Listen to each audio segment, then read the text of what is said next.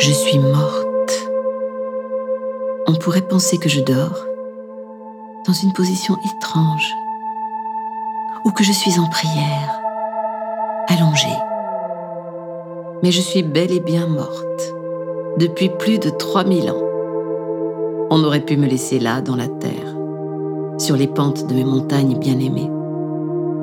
Mais des archéologues m'ont trouvé. Ils se sont penchés sur moi, Et ils ont tenté de percer mon mystère. Nous sommes dans l'exposition Éternité au musée des Confluences et nous nous approchons de la sépulture de Coban.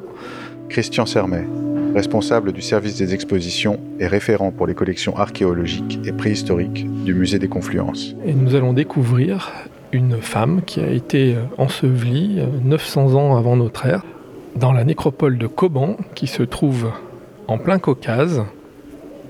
Et nous nous approchons en fait d'un miroir. Vous écoutez Héroïne, le podcast qui donne vie aux grandes figures féminines du musée des Confluences. Mais en fait, on est devant un mobilier qui simule euh, une sépulture avec un coffre qui est entr'ouvert. Quand je regarde vers le bas, je vois euh, la défunte. Et quand je regarde en face de moi, je suis face au couvercle et à l'intérieur du couvercle, il y a un miroir. Et quand on s'approche d'un miroir, on s'attend à observer son visage, son profil. Et là, eh bien, on voit la défunte qui est en pied. Alors, il s'agit en fait d'une vanité j'ai beaucoup de mal à me projeter comme ça euh, dans un squelette. Et donc, je suis un peu entre deux parce que d'un côté, je me dis, ce sont des choses qui n'ont pas forcément été faites pour être regardées par le monde vivant. J'ai presque l'impression d'être voyeur. Mais on sent une certaine paix. Enfin, moi, je ressens comme une certaine paix en la voyant.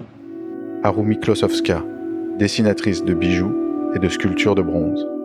Et euh, la première chose qui m'est venue en imaginant, c'était peut-être, euh, j'avais l'impression que cette dame était comme une chamane, entourée des objets qui vont, euh, qui l'accompagnent dans, dans l'au-delà. Et moi, je l'imagine personnellement presque en tant que médiateur entre les esprits de la nature, on va dire, et l'être humain. Les archéologues m'ont appelée la Dame de Coban. Mais je garde précieusement mes secrets, comme les trésors avec lesquels je suis enterrée. Le mystère se trouve déjà dans le mobilier scénographique et puis dans la manière dont on a voulu le présenter, parce que cette image très contrastée dans le miroir, qui est assez esthétique, eh bien elle suscite forcément la curiosité qui est cette personne, quand est-ce qu'elle a été inhumée, quels sont les objets qui, sont, qui l'accompagnent dans la sépulture, qu'est-ce qu'ils disent d'elle? Et c'est en s'approchant que, d'une part, on va avoir ce rapport assez personnel avec la mort, et puis ensuite, on va avoir l'information de qui elle était et euh, qui euh, l'a inhumée de cette manière. Cette sépulture euh, a été découverte en 1881 par Ernest Chantre, qui était alors directeur adjoint du Muséum d'histoire naturelle de Lyon et il a rapporté cette sépulture ainsi qu'une autre et six crânes provenant d'autres sépultures de Coban au Muséum de Lyon. Françoise Lemort, archéo-anthropologue. Et la première chose qui m'a frappée quand j'ai vu euh, cette sépulture, bien sûr en tant qu'anthropologue biologiste, c'est le magnifique état de conservation des restes humains. Et la seconde chose, c'était la, la richesse du mobilier qui accompagne la sépulture. On m'appelle la Dame de Coban mais nul ne sait qui je suis vraiment, ni ce qui m'a tué, ni ce que j'ai vu de l'autre côté. L'image qu'on a en face de nous, elle est saisissante, parce que c'est une personne avant tout qui a été inhumée il y a 3000 ans. On voit son, squelette, ses os blancs. On voit euh, se découper euh, le mobilier, et notamment les bijoux qui sont en bronze. Et euh, c'est un alliage qui, avec le temps, prend une couleur, on va dire, bleue, bleuté, un espèce de bleu-vert. J'ai un peu l'habitude de regarder forcément d'abord les objets. Qui moi m'attire beaucoup, c'est les couleurs euh, du bronze qui ont été patinées. On sent tout un savoir-faire derrière aussi. Et là, ce qui est très beau, c'est qu'on voit un mélange de vert, de bleu, de rouille et de noir. Et l'image est d'autant saisissante que les ossements blancs, les bijoux en bronze sont posés sur un sédiment euh, qui a la même couleur que euh, le sédiment qu'on peut trouver euh, à la nécropole de Coban, qui est volcanique, donc qui est très brun. Et donc là, on a un contraste énorme et on peut voir comme ça tous les détails. Bronze, pierre et os. Ma tombe raconte l'histoire de mon peuple. Un peuple oublié qui vivait jadis, glorieux et fier, quelque part entre ciel et terre. La société cobanienne, qui a été définie euh, comme une euh, civilisation euh, de l'âge du bronze et du premier âge du fer dans cette région du monde, est une civilisation importante. Elle était constituée en fait de peuplades nomades, cavalières, qui élevaient des troupeaux de moutons, élevaient aussi des porcs, et euh, chassaient euh, des sortes de mouflons en fait. Et c'est les éléments qu'on retrouve notamment dans les offrandes alimentaires qu'on peut voir à ses pieds. Et puis on trouve dans les éléments de décoration et notamment ces très belles décorations en forme de tête de mouflon qui ornaient euh, sa robe, son vêtement et qu'on retrouve beaucoup dans l'iconographie, euh, notamment euh, les gravures sur des haches, des haches de guerre en fait, hein, qu'on retrouve dans les autres sépultures. Cette sépulture, comme toutes les sépultures de, la culture de Coban, euh, permet d'étudier toute cette production d'objets en bronze qui sont donc en grande partie des armes, mais aussi des parures et des objets liés à l'habillement comme des fibules ou des épingles. Et c'est toujours euh, ce qu'on considère comme la principale caractéristique de, la culture de Coban, c'est cette production métallurgique euh, très importante. Et euh, bon, il y a une chose qui est assez frappante dans, sur ce mobilier, c'est des décors animaliers ou même des formes d'animaux. On a par exemple une série de pièces qu'on a appelées tête de bélier, que Chantre appelait tête de mouflon. Euh, on ne sait pas exactement à quoi ça servait, mais d'après leur forme, ça pouvait servir à fixer des vêtements. Les populations de Coban euh, pratiquaient l'élevage de manière euh, assez importante. ils pratiquaient aussi l'agriculture. Et après, est-ce qu'il y avait une relation particulière avec les caprinés? C'est tout à fait possible, mais on n'a pas vraiment d'éléments pour le prouver. J'imagine que cette dame avait un respect énorme pour chaque objet. J'ai l'impression que ces choses étaient presque justement comme un, lien avec euh, une certaine force, en dehors du fait que ce soit un bijou uniquement décoratif. Je pense qu'il y a une charge plus importante.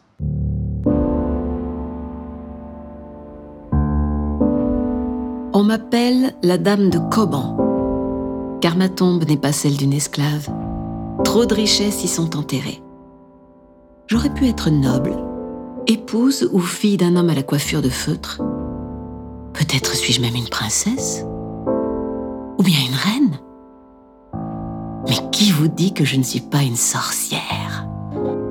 Devineresse, enrichie par les offrandes. Quelle était sa place dans la société? Le mobilier funéraire euh, nous répond en partie. Quand on regarde la richesse des bijoux, l'accompagne, on comprend que dans la société, elle était euh, certainement d'une classe euh, supérieure.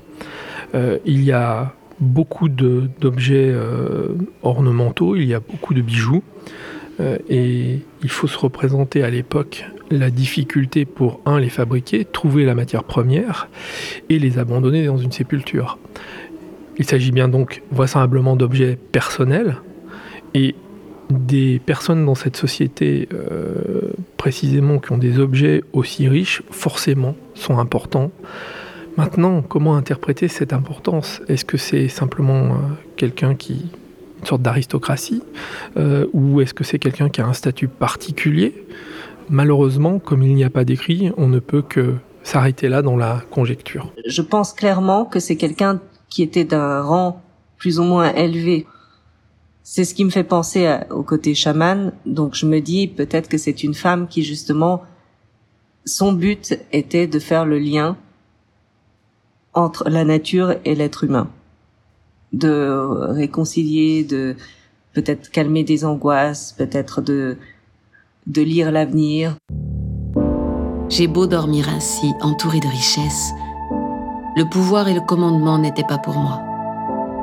Les femmes de Coban n'étaient en mon temps que des instruments, objets de marchandage destinés à nouer des alliances entre familles rivales ou bien à déclencher des hostilités, lorsque nos pères refusaient de nous donner en mariage à leurs ennemis, ou quand nous avions l'affront de refuser l'homme qu'on nous présentait. Peut-être, telle la belle Hélène de l'Iliade, ai-je provoqué une guerre? Mais je suis morte maintenant, et tous mes prétendants aussi.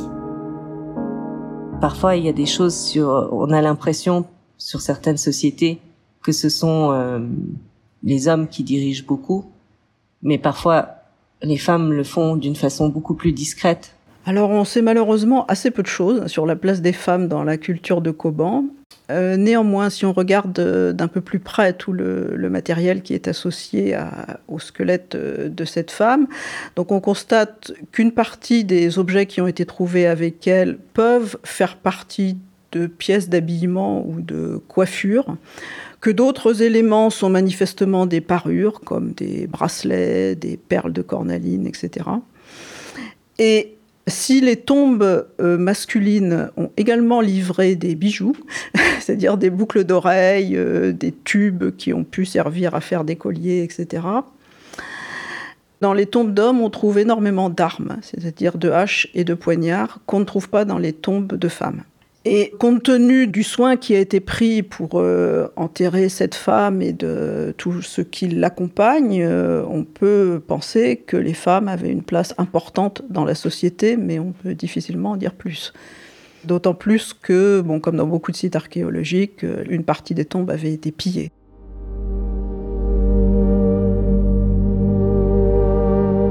Comment suis-je morte? Qu'est-ce qui m'a tuée?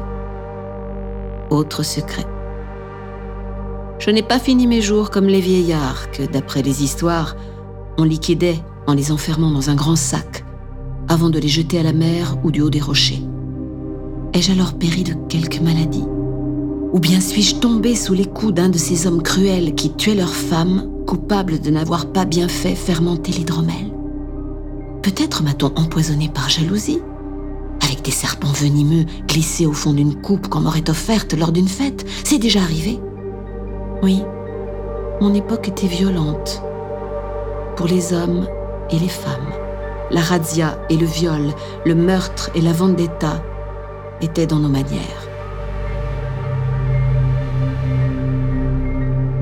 Cette personne, c'est une femme qui a été inhumée il y a plus de 900 ans avant notre ère, presque 3000 ans, dans le Caucase. Actuellement, ça se trouve dans le sud de la Russie, juste à la limite de la Géorgie.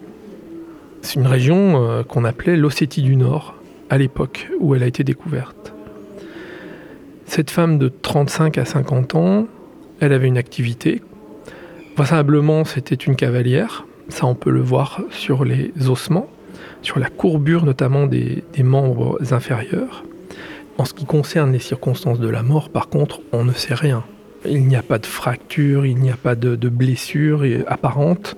On n'a strictement rien retrouvé sur les ossements, si ce n'est d'une usure normale ou, d'une activité quotidienne. Mais par contre, sa mort reste un mystère. Maintenant, 35 ans, 50 ans, à cette époque, ça n'a rien d'exceptionnel. La vie euh, ne durait pas euh, aussi longtemps qu'aujourd'hui, ça c'est certain. Les conditions étaient plus difficiles. Donc il est possible aussi qu'elle soit morte de sa propre mort ou de maladie, mais pour le coup, nous n'en savons rien aujourd'hui.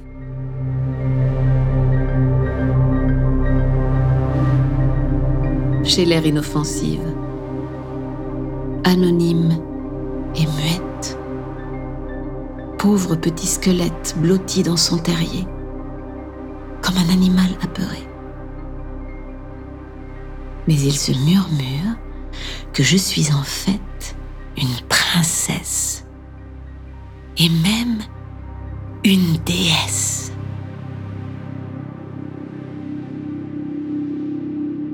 Quel était leur rapport à l'au-delà?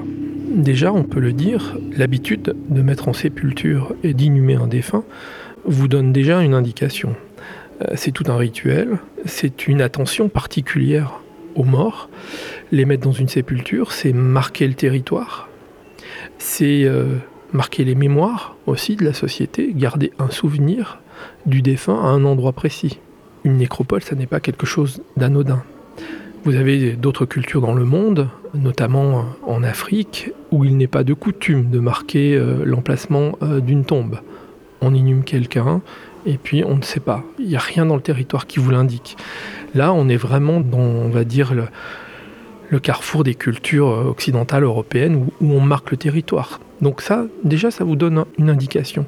Il y a une autre indication, c'est la position du corps, qui est assez proche des positions euh, du corps qu'on trouve euh, en Europe encore longtemps. Elle est inhumée sur le côté, presque en position fétale, avec les bras repliés sur le torse. C'est une une attention aussi particulière quand on met en position un défunt dans la position dans laquelle il se trouve dès qu'il est né, ou avant d'être né, mais un bébé tout de suite il va retrouver cette position, ça dit quelque chose du cycle de la vie. Quelque part, on peut penser que de remettre en terre, c'est d'essayer de continuer et de recommencer peut-être le cycle, en tout cas de le poursuivre dans l'au-delà. C'est un premier point. Ensuite, c'est les objets. Les objets sont très importants. Il y a des offrandes alimentaires. Si on fait une offrande alimentaire, c'est symboliquement penser déposer de la nourriture pour la vie après la mort. Et puis ensuite, il y a des objets qui peuvent paraître un peu anodins, mais si on les regarde d'un peu plus près, on se dit mais qu'est-ce qu'ils veulent dire? Je me rapproche et vous voyez à côté des deux épingles qui sont tout de suite à droite de la boucle de ceinture, vous avez la lame d'un petit couteau et d'un petit couteau en os. Certains archéologues pensent que c'est un jouet d'enfant. Parce qu'un couteau en os, ça n'est pas solide. Ça n'a aucune fonctionnalité. Conserver un jouet d'enfant dans une sépulture, qu'est-ce que ça veut dire? Est-ce que c'était un objet auquel elle tenait, qu'elle avait quand elle était plus jeune? Est-ce que c'était un objet qui appartenu à un proche, à un enfant, la question reste ouverte, mais on peut quand même se la poser. Je suis morte il y a plus de 3000 ans. Mais qu'est-ce qui fait que je suis ici devant vous aujourd'hui? Qu'est-ce qui fait que j'ai traversé les enfers décrits dans nos légendes et que je n'erre pas pour toujours parmi les hommes maudits, pendus à un arbre sous lequel des galets brûlent en flammes? Comment suis-je revenu de l'au-delà? C'est mon dernier secret. Pour le connaître, approchez-vous plus près. Observez ma parure, mes bijoux. Vous verrez que je n'ai pas voyagé seul. Des esprits m'ont accompagné et ont tenu mon âme arrimée à mon squelette. Ce que je trouve absolument euh, magnifique, c'est plutôt le rapport que à cette époque-là, euh, les peuples avaient par rapport à la nature et par rapport à leur environnement. Que ce soit le respect pour les objets, euh, que ce soit le respect pour les animaux. En fait, ils ne formaient qu'un avec ça. Et là, ce qui, moi, m'attire beaucoup, c'est le, le bélier, euh, ce dessin, pour moi, est très beau parce que il est figuratif, mais en même temps, c'est une représentation très simple.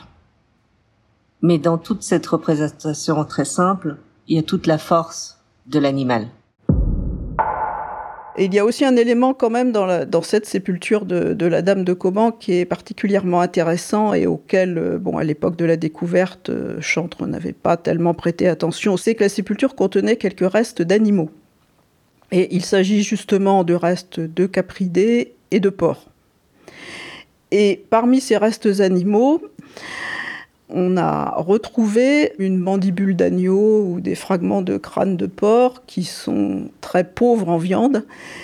Et il semblerait donc que euh, ces parties animales soient plutôt là en tant que offrandes pour une raison qui malheureusement nous est inconnue, mais qui peuvent indiquer un lien particulier avec ces animaux. Quel était le rapport euh, à l'environnement euh, de cette culture euh, cobanienne? Il suffit de regarder les éléments qui subsistent dans la sépulture. On sait qu'ils élevaient des porcs, on sait qu'ils élevaient des moutons et des chèvres. Il y avait des mouflons, ils pouvaient les chasser. Et vraisemblablement, grâce notamment à l'iconographie qu'on retrouve dans les bijoux, s'ils étaient chasseurs, en tout cas, ce sont des bêtes qu'ils côtoyaient, c'est sûr.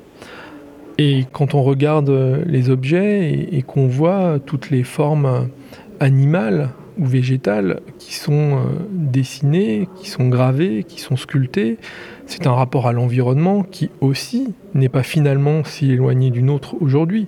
Dans nos décorations, dans notre esthétique, ce rapport à l'environnement, il est là, il est présent.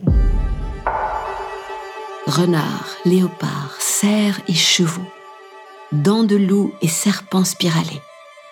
Les animaux sauvages du Caucase font partie de mon monde et du vôtre, même si vous semblez l'avoir oublié. J'entends murmurer qu'ils sont aujourd'hui menacés, que la chèvre et la vipère du Caucase sont braconnés pour leur chair ou leur venin aux vertus insoupçonnées, que la terre est à vif à cause des coupes de bois illégales et des pâturages intensifs. Mais nul être humain, dans les montagnes ou ailleurs, ne peut vivre seul sur une terre dévastée. Alors approchez-vous, plus près.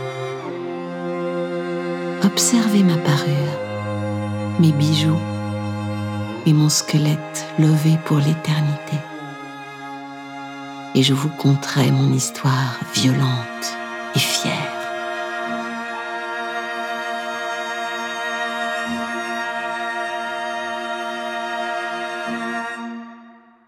Finalement, l'expérience de visite qu'on souhaite euh, faire vivre aux visiteurs quand il est confronté à, à cette euh, défunte d'il y a 3000 ans, c'est finalement de se dire que les questions existentielles qu'elle pouvait se poser euh, sont sensiblement les mêmes qu'aujourd'hui et qu'on se pose aujourd'hui. Par contre, on peut peut-être se poser euh, une autre question, plus en profondeur. Quel impact avaient ces sociétés euh, et leur manière de vivre sur l'environnement à l'époque Et quel est notre impact aujourd'hui sur ce même environnement? On est de plus en plus détaché de la nature. Et euh, je pense qu'à l'époque de cette dame, les choses étaient complètement différentes. On était beaucoup plus à regarder la beauté de la feuille, de la montagne, de l'eau, des animaux qui les entourent.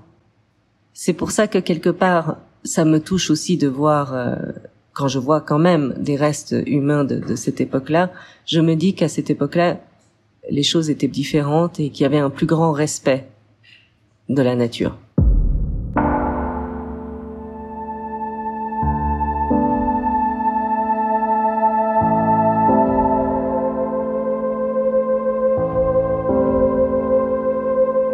Héroïne, avec la voix de Nathalie Dessay. Scénario et réalisation Martin Kenéen. Prise de son et mixage Aurélien Barbolosi. Une production du Musée des Confluences.